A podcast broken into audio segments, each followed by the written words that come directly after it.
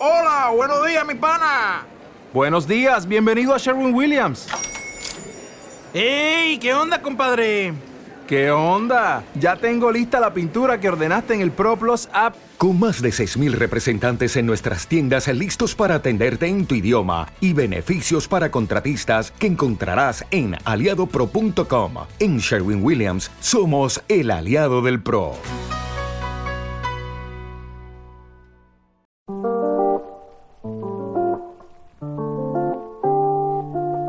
Bienvenida o bienvenido a esta cara B de Esto va de mujeres, un podcast especial que podrás escuchar íntegramente convirtiéndote en mecenas del podcast desde la aplicación de iBox.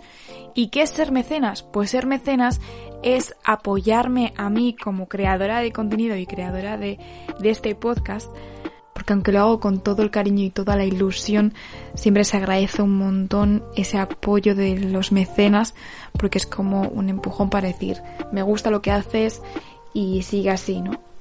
Así que bueno, en el especial de hoy vengo a contaros cómo Isabel Allende fue cabaretera. Por poco rato, pero lo fue.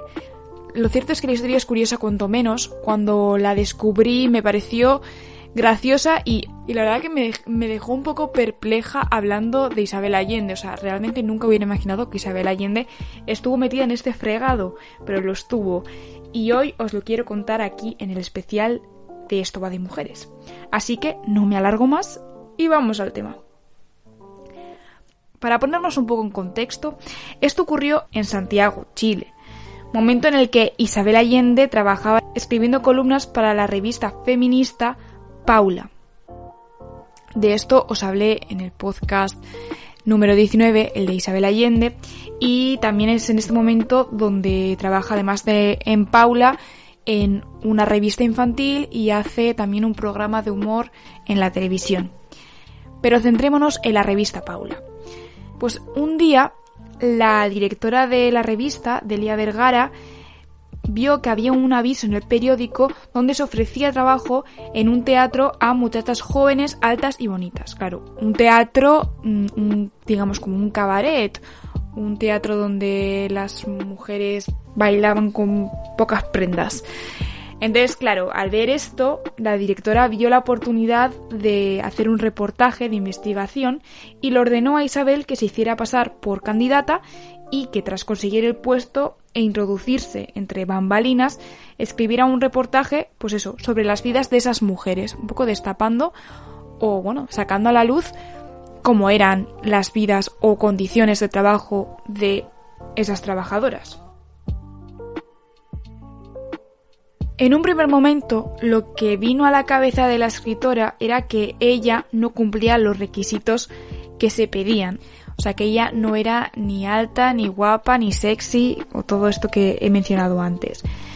Y por supuesto, eh, también se le pasó por la cabeza que no quería ir sola a aquel lugar.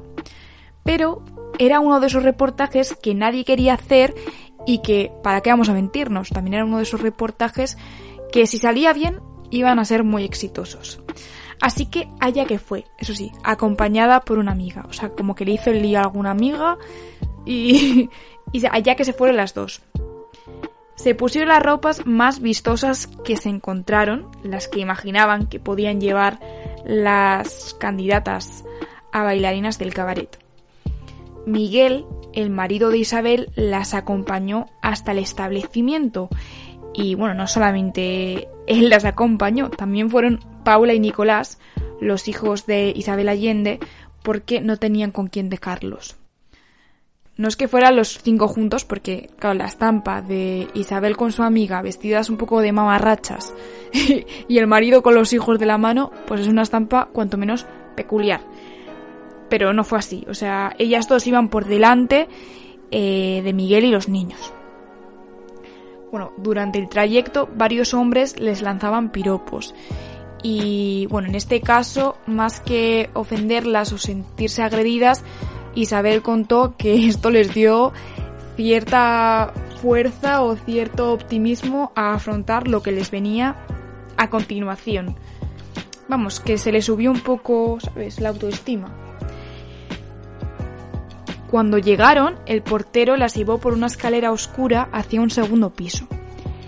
Ellas esperaban encontrar a un hombre como en las películas, ¿sabes? Un hombre que, que, que controlara aquel teatro cabaretero, cabaret.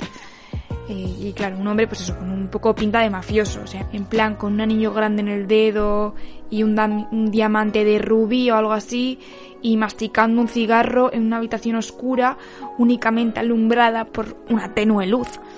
Claro, lo que te esperas cuando vas a un sitio así, ¿no? Pero no, no fue así. Para su sorpresa y, la mía, debo decir, porque me gustaba más la idea de la película, la recibió una señora con aspecto pro- provinciano. Y esta señora pues estaba cosiendo un vestido de lentejuelas. Al verse de frente, la amiga de Isabel dijo, venimos por el aviso, intentando imitar un acento de barrio. Yo lo intentaría, pero es que no sé cuál es el acento de barrio en Chile, o sea que parecería estúpida total, así que no hago el acento de barrio, pero imaginaos que todo el rato hay un acento de, barrio, ¿vale? Eh, bueno, la mujer las miró de arriba abajo y les preguntó si tenían experiencia en el oficio. Y antes de daros la respuesta que dio aquí la amiga de Isabel, debo deciros que yo al principio pensaba que la amiga eh, había sido muy buena, y lo fue, ¿eh? Pero yo pensaba, qué buena amiga, ¿no? Que acompañó a Isabel a ese tipo de sitio. O sea, yo creo que tengo muchas amigas que no me acompañarían a un sitio así. Igual hasta yo no acompañaría a un sitio así. Pero la verdad que después de conocer la respuesta que ahora mismo os voy a contar, yo creo que la amiga en realidad estaba encantada de haber ido a ese sitio y crearse el personaje y vivir un poco en ese mundillo de purpurina y luces y espectáculo. Y después de este hype, ¿qué le dijo? Pues lo siguiente, y literal. Se inventó que se llamaba Gladys, que era peluquera de día y cantante nocturna, que tenía una buena voz pero no sabía bailar, pero que vamos, que ella aprendía rápido. Y antes de que Allende contara su historia, la amiga pues ya cogió carrerilla y también tuvo carrete para presentar quién era supuestamente Isabel.